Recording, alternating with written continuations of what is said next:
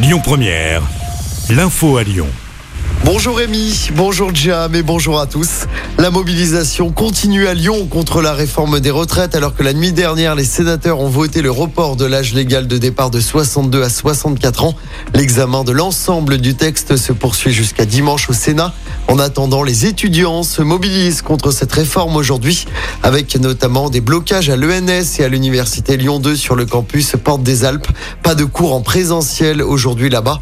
Les étudiants se retrouveront cet après-midi place Jean Masset pour manifester. Toujours aujourd'hui, ces perturbations à la SNCF, un TGV et un Ouigo sur trois en circulation, deux TER sur 5. Des perturbations sont également attendues euh, ce vendredi. Difficultés également dans les airs, un des vols annulés à l'aéroport Lyon-Saint-Exupéry. Dans les raffineries, notamment à Fézin, les expéditions de carburant restent bloquées ce matin. Je rappelle hein, que l'intersyndicale appelle à une nouvelle journée de manifestation nationale samedi, mais également mercredi prochain.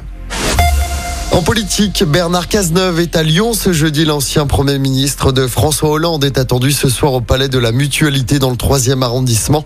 C'est pour présenter son nouveau mouvement politique. Il avait quitté le Parti socialiste l'année dernière.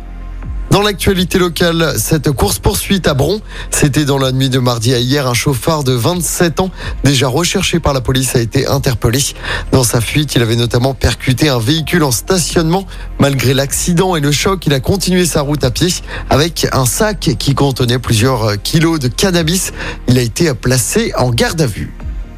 Dernières heures de réflexion pour les lycéens de terminale. Ils ont jusqu'à ce soir minuit pour formuler leurs vœux dans Parcoursup. Plus de 20 000 formations proposées au terminal, mais aussi aux étudiants qui se réorientent. Chaque candidat peut formuler jusqu'à 10 vœux.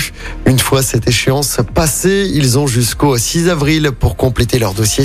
Les premières réponses sont attendues au mois de juin.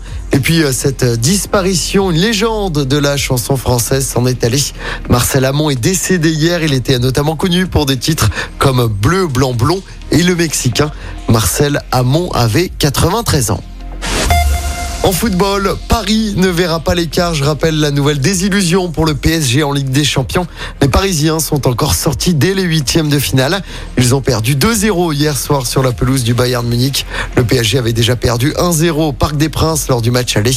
Hier, le Milan AC d'Olivier Giroud s'est qualifié pour les quarts de finale aux dépens de Tottenham. Et puis du basket à suivre. Nouveau match de Coupe d'Europe pour l'Asvel.